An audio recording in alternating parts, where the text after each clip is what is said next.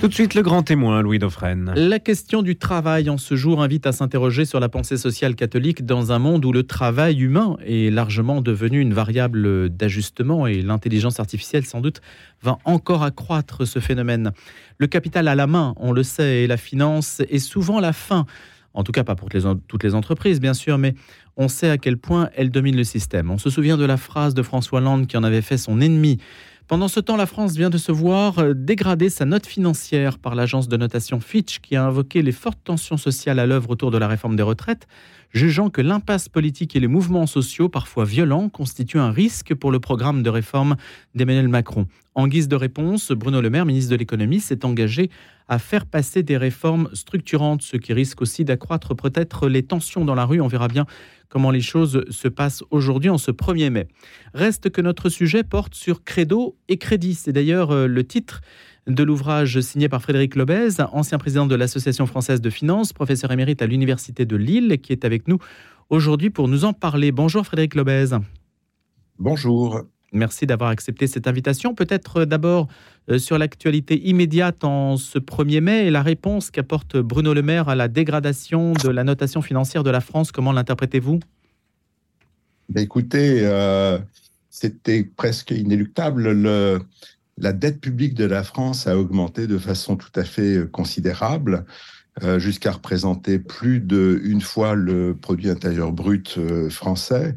Et donc, euh, il était assez logique finalement que les agences de notation dégradent la note de la France.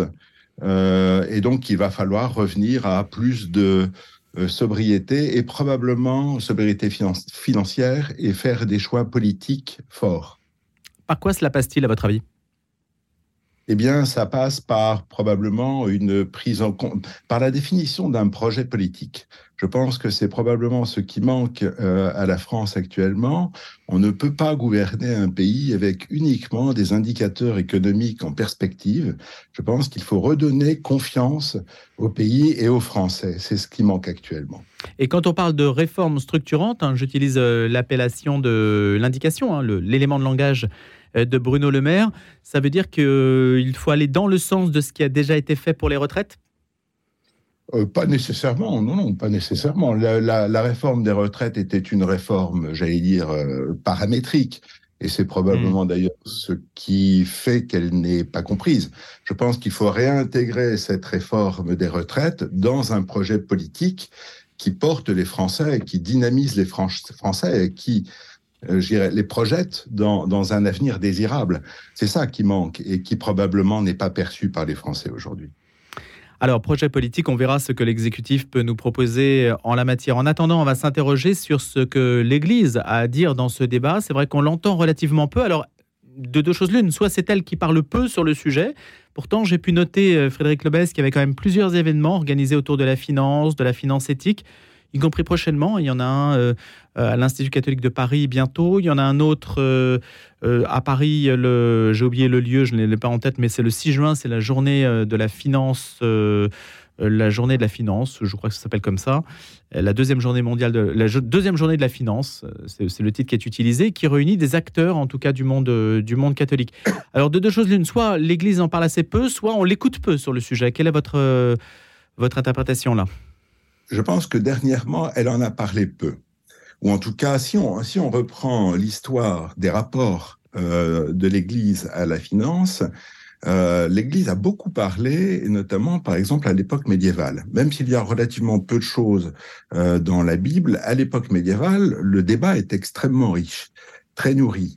Et puis, euh, à partir de 1891, l'encyclique Rerum Novarum de, Léon XIII, là, on a la construction d'une doctrine sociale de l'Église, j'allais dire stricto sensu, euh, qui va un peu occulter les questions financières, euh, jusqu'à ceci reviennent à partir de, du pape Benoît XVI, euh, évidemment du pape François, et jusqu'à ce que ceci se concrétise dans la publication en 2018 euh, d'un texte par la congrégation euh, pour la doctrine de la foi qui s'appelle Sur les questions économiques et financières, où là, l'Église a une parole forte et critique sur la finance.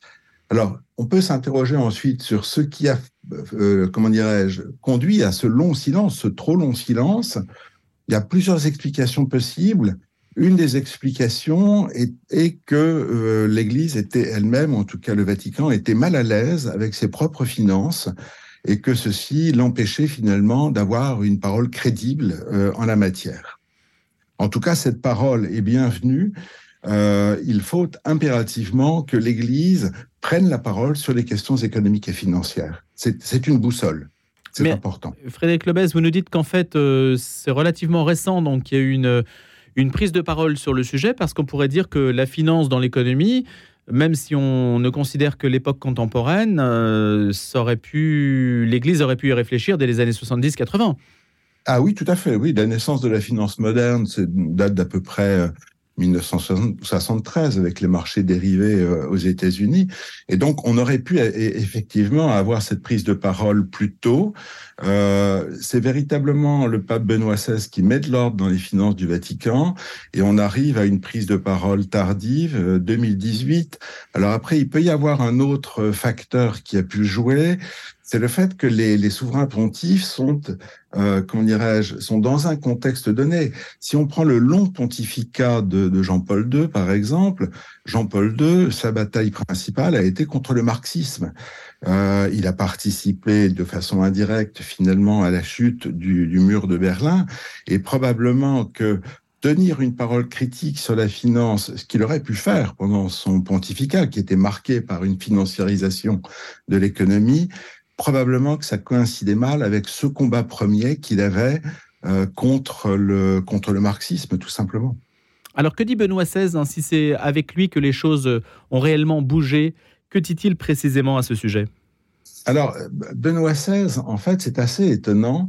Euh, vous vous souvenez de la crise de, de 2008, euh, qui est la grande crise systémique, euh, la première grande crise systémique d'ampleur mondiale. Et euh, moins d'un an après, Benoît XVI publie Caritas in Veritate, sa grande euh, encyclique sociale. Et tout le monde s'attendait à avoir un peu une, une, approche très vigoureuse contre la finance. Et étonnamment, le pape Benoît XVI euh, dit des choses extrêmement bienveillantes. Euh, il constate tout d'abord que toute crise sociale euh, est désormais à, à un fondement anthropologique, c'est-à-dire qu'elle renvoie à la façon dont l'homme se comprend. Il a des propos très bienveillants sur la finance. Il va parler d'institutions bonnes en elles-mêmes, mais mal utilisées. En d'autres termes, s'il fallait résumer la pensée sociale de Benoît XVI sur la finance, le problème, c'est pas la finance, c'est les financiers. Et, ça, c'est tout à fait étonnant.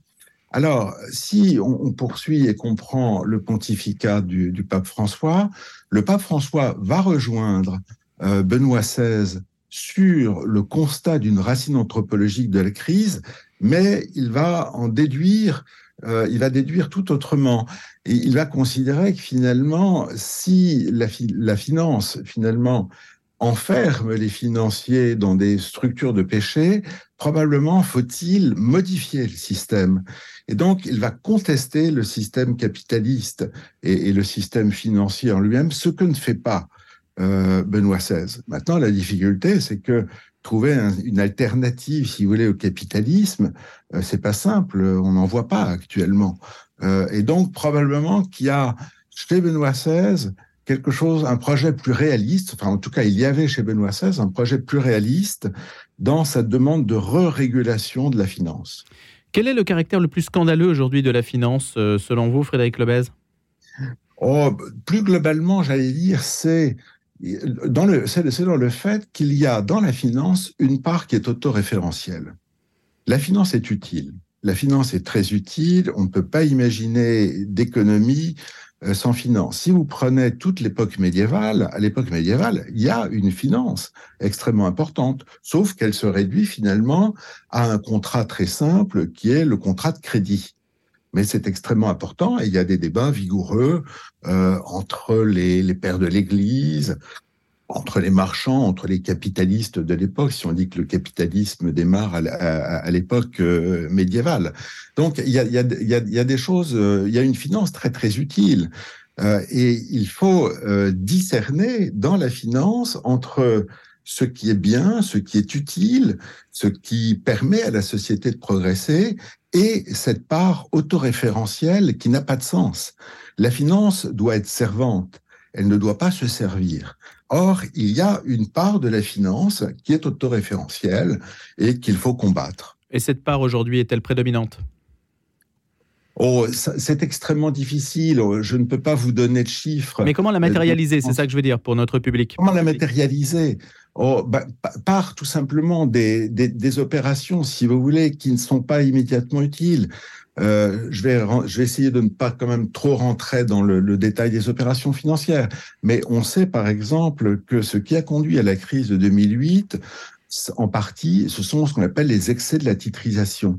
La titrisation sont des opérations par lesquelles les banques remettent sur le marché financier des créances qu'elles ont elles-mêmes initiées. Et notamment, c'était les fameuses, les fameux crédits subprimes, donc les créances faites euh, les créances pardon, portées sur des ménages américains. Il y a eu des excès en matière de, de titrisation euh, qui n'avaient aucune utilité sociale et qui aboutissaient au contraire à ce qu'on perde la traçabilité des risques. Et quand vous perdez la traçabilité des risques financiers, vous supprimez la confiance et vous suscitez la méfiance. Et quand il y a de la méfiance dans le système financier, la liquidité du système disparaît et vous aboutissez à des crises absolument dramatiques comme celle de 2008. Et donc, par exemple, euh, le Vatican, dans son texte de 2008, recommande, le, je parle du texte sur les questions économiques et financières, recommande euh, la création d'une instance de labellisation des produits financiers. Je trouve ça très bien, très juste. Euh, on n'a pas besoin de tous les produits financiers qui sont aujourd'hui cotés sur des marchés financiers. Euh, si vous faites un parallèle, par exemple, avec l'industrie pharmaceutique, euh, pour mettre une nouvelle molécule sur le marché, euh, une entreprise de l'industrie pharmaceutique doit obtenir un agrément. Eh bien, il faut faire la même chose avec la finance. Il faudrait idéalement obtenir un agrément pour pouvoir commercialiser des produits financiers. Bah, normalement, c'est le cas, c'est quand même surveillé c'est quand même oui, mais insuffisamment. Hmm. Insuffisamment. Vous savez, l'ingénierie financière n'a pas de borne euh, et malheureusement, quand elle est associée avec la cupidité de certains acteurs, eh bien, ça peut produire finalement euh, des, la création de produits inutiles. Est-ce que l'Église a un, regard, un jugement sur le LBO, par exemple, hein, le système euh, qui est un montage financier, rachat avec effet de levier, qui en fait vise à endetter les entreprises? Alors l'endettement en, soi n'est pas une mauvaise chose. Euh, l'endettement, il est même très utile. À nouveau, si je me, réfère euh, à Caritas in Veritate, Benoît XVI dit clairement que le crédit est extrêmement utile à tous les niveaux. Il est utile au niveau des États, il est utile au niveau des entreprises, et le microcrédit est très utile au niveau des individus les plus démunis. Euh, et donc le LBO, finalement, c'est une, une, opération qui consiste à endetter l'entreprise. Alors si cet endette, endettement pardon, sert à, à, produire plus de richesses et produire plus de richesses dont profiteront un, un, un plus grand nombre de, de, personnes, pourquoi pas? Donc il n'y a pas de discrédit à, à jeter sur l'endettement par principe, surtout pas. En fait, euh, Frédéric Lebez, dans, euh, je, rappelle, hein, Credo, Crédit, c'est une réflexion sur la, pensée sociale catholique et, la finance. En réalité, l'Église catholique n'a pas en soi un esprit de système sur le sujet. Elle considère que tout dépend de l'intention. Mais le système, en réalité, elle le cautionne. Est-ce qu'on peut dire les choses comme ça? Alors, elle le cautionne ou elle l'admet elle admet le système, oui, elle le cautionne. Euh, la question de la dimension pécamineuse euh, des opérations financières est, venue très tôt. Euh, je pense que c'est Bernardin de Sienne qui, à l'époque médiévale, l'introduit. Et dit finalement, la dimension pécamineuse, elle dépend fondamentalement de l'intention du créancier. À l'époque, la, finance se réduit tout simplement au crédit, et c'est ce qu'il dit. Il faut, il faut, finalement que chaque personne s'interroge sur ses propres intentions. D'accord? Si l'intention est effectivement une intention d'enrichissement absolu, euh, si ceci s'apparente à de la rapacité, si l'opération de crédit s'apparente à de la rapacité, là, évidemment qu'il y a une dimension pécamineuse. Et je pense que c'est le discernement que demande l'Église euh, aux chrétiens, finalement. Mais euh, j'aimerais que vous nous expliquiez, Frédéric Lebez, quand même que euh, dans le système dans lequel on est aujourd'hui, où euh, ne nous le cachons pas, c'est quand même l'économie casino. Euh, à 90%, c'est l'économie casino. Si on doit aujourd'hui raisonner à partir des termes que l'Église pose, c'est-à-dire bien commun, intention louable, la, finance vertueuse, on a du mal à la trouver. La, preuve en est qu'on est obligé aujourd'hui de faire des séminaires et d'inviter des gens pour expliquer ce que c'est. Ce qui prouve bien qu'il y a quand même une maladie endémique. Oui, alors est-ce que la maladie est au niveau des institutions ou est-ce qu'elle est au niveau des hommes? Oui, vous parlez de structure de péché. Vous avez parlé de structure de péché tout à l'heure. C'est moi qui ai parlé de structure de hum. péché. C'est pas dans Caritas in Veritate et je ne pense pas l'avoir vu dans l'Audate aussi, par exemple. Mais en revanche, à mon avis, c'est un petit peu la ligne de partage entre les positions de, de Benoît XVI et de François. L'un et l'autre s'accordent sur la racine anthropologique des crises sociales aujourd'hui. Donc, qui renvoie à la façon dont l'homme se comprend. En revanche, les déductions qu'ils en tirent sont radicalement différentes. Benoît XVI dit il faut réformer le système. La finance en soi est bonne, donc il faut la réguler un peu plus, mais la question euh, essentielle, ce sont les financiers. Et François dit non, euh, il faut changer de système, sans dire pour autant quel système euh, de rechange on a. Et donc, il me semble que la différence entre les deux tient à ce que Jean-Paul II avait appelé les structures de péché, c'est-à-dire qu'on a des structures financières qui finalement enferment euh, les personnes dans euh, une dimension euh, pécamineuse finalement, et c'est probablement cela qu'il faut changer. Alors justement, quelles sont les structures de péché à changer? Alors, et c'est là où il faut faire preuve de discernement, c'est-à-dire qu'il faut regarder dans les institutions financières quelles sont celles qui sont plus vertueuses ou pas. Je vais prendre un exemple. Euh, nous avons tous des comptes bancaires. Vous avez le choix de votre banque aujourd'hui. Vous pouvez très bien choisir de mettre votre argent euh, dans euh, une banque universelle qui va faire des opérations de marché ou de mettre votre argent dans une banque publique, par exemple, si vous considérez que les banques doivent être publiques et nationalisées, voire de mettre votre argent dans le système coopératif. C'est nous-mêmes, par nos actes, qui avons cette liberté finalement d'agir aussi sur le système financier. Maintenant, c'est quelque chose hmm. d'important. Maintenant, vous avez un déséquilibre très fort entre des sociétés euh, côté qui aspirent beaucoup d'argent, qui ont aussi euh, beaucoup plus de poids que ne peuvent l'avoir d'autres systèmes alternatifs. Oui. Donc, il n'y a, a, pas, a pas un choix équilibré, c'est-à-dire on n'a pas un choix entre des options qui seraient à parité les unes avec les autres. Vous voyez, c'est toujours le choix entre ce qui, ce qui fait le poids dans le système et, et ce qui représente des marges dans le système. Oui, oui, je sais bien. Alors, effectivement, probablement, si, je poursuis sur le, système bancaire, probablement que les banques euh, cotées focalisent toute l'attention. Euh, je comprends bien. Euh, pour autant, je peux vous assurer que vous pouvez très bien choisir de. Vous avez des, en France, par exemple, des systèmes de banques mutualistes qui sont mmh. tout à fait solides et, et, qui ont des vertus, y compris au plan euh, de, de, de, de, la pensée sociale catholique euh, euh, et qui pourrait tout à fait convenir pour que vous y placiez votre argent, vos économiques, vous y empruntiez, etc. Donc, on ne peut pas dire qu'on n'a pas le choix. On ne peut pas dire qu'on n'a pas le choix, et c'est probablement par nos actions que l'on va aussi réguler le système. Alors, c'est du devoir de chacun, d'une certaine manière. Justement, sur le plan de l'action, de l'offre que l'on peut proposer, y compris pourquoi pas aux personnes qui nous écoutent, est-ce qu'il y a des, euh, une, marge de manœuvre. Est-ce que des chrétiens prennent l'initiative en la matière pour développer l'idée d'une pensée sociale catholique et de la finance, auquel cas, euh, qui inviterait à, proposer d'investir dans tel ou tel euh, secteur, sur telle ou telle entreprise, de manière... alors c'est l'investissement éthique, hein, ce qu'on appelle l'investissement éthique, mais est-ce que ça, ça se développe ou est-ce que c'est marginal? C'est l'investissement éthique et, même plus loin, on, a eu euh, récemment la publicité, je pense en octobre ou novembre dernier, la publication d'un texte, alors non pas par euh, un dicaster, mais par le Conseil pontifical pour les sciences sociales. Ce texte s'intitulait Mensuram Bonhomme. Euh, et ce texte identifiait très clairement les secteurs dans lesquels vous pouvez investir ou dans lesquels un chrétien devrait investir, ou plutôt devrait s'abstenir d'investir. D'accord? Vous, devez, euh, si vous êtes effectivement chrétien, vous abstenir d'investir dans les industries d'armement, les industries pornographiques, ce qui est polluant, etc. Et donc là, on a eu une réflexion euh, qui vient d'un organisme parallèle, enfin qui, figure au Vatican, qui est dans, dans les instances du Vatican, mais qui n'est pas un dicaster, et qui donne des recommandations euh, en matière d'investissement. Et donc ça, effectivement, à nouveau, vous pouvez parfaitement suivre, même si ceci tombe sous le bon, sous, sous, c'est de bon sens, j'allais dire.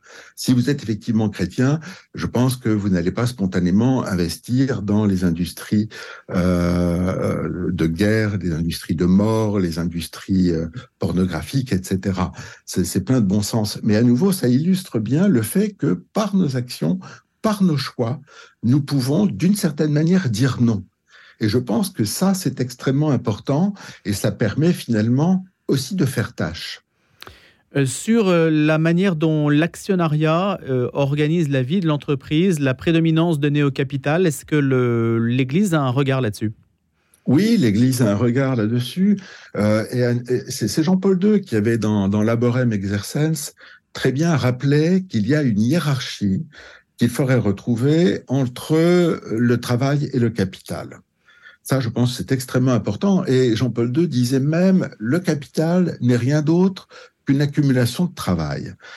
C'est quelque chose de plein de bon sens et sur lequel il faut revenir. Si on regarde l'organisation des entreprises aujourd'hui, clairement, le capital a pris le pas sur le travail. Donc, on a une inversion finalement euh, des facteurs de production.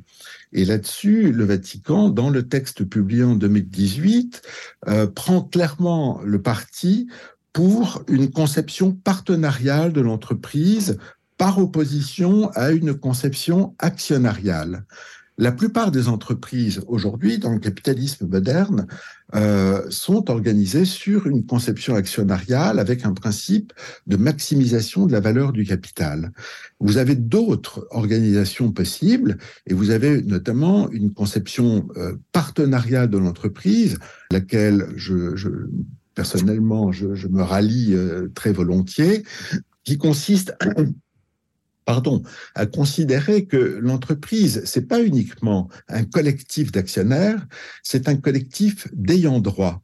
Il y a évidemment des actionnaires qui apportent leurs fonds, mais il y a évidemment euh, les, les, salariés, vous avez également les clients, vous avez les fournisseurs, et pourquoi pas, vous avez la société dans son ensemble, puisque toute entreprise est intégrée dans un territoire, renvoie à la société, offre des services à la société. Donc, on a des conceptions d'entreprise qui sont extrêmement et des conceptions d'entreprise qui sont différentes. On a une conception qui est archi-dominante, qui est la conception actionnariale, et le Vatican plaide euh, là aussi clairement pour mmh. la, la, conception partenariale. Et je connais des entreprises, le plus souvent malheureusement ce sont des plus petites entreprises Merci. qui obéissent à ce principe. Merci beaucoup Frédéric Lobez pour toutes ces explications autour de Credo et Crédit aux éditions Les Belles Lettres, la pensée sociale catholique et la finance. Vous êtes professeur émérite à l'Université de Lille et ancien président de l'Association française de finance.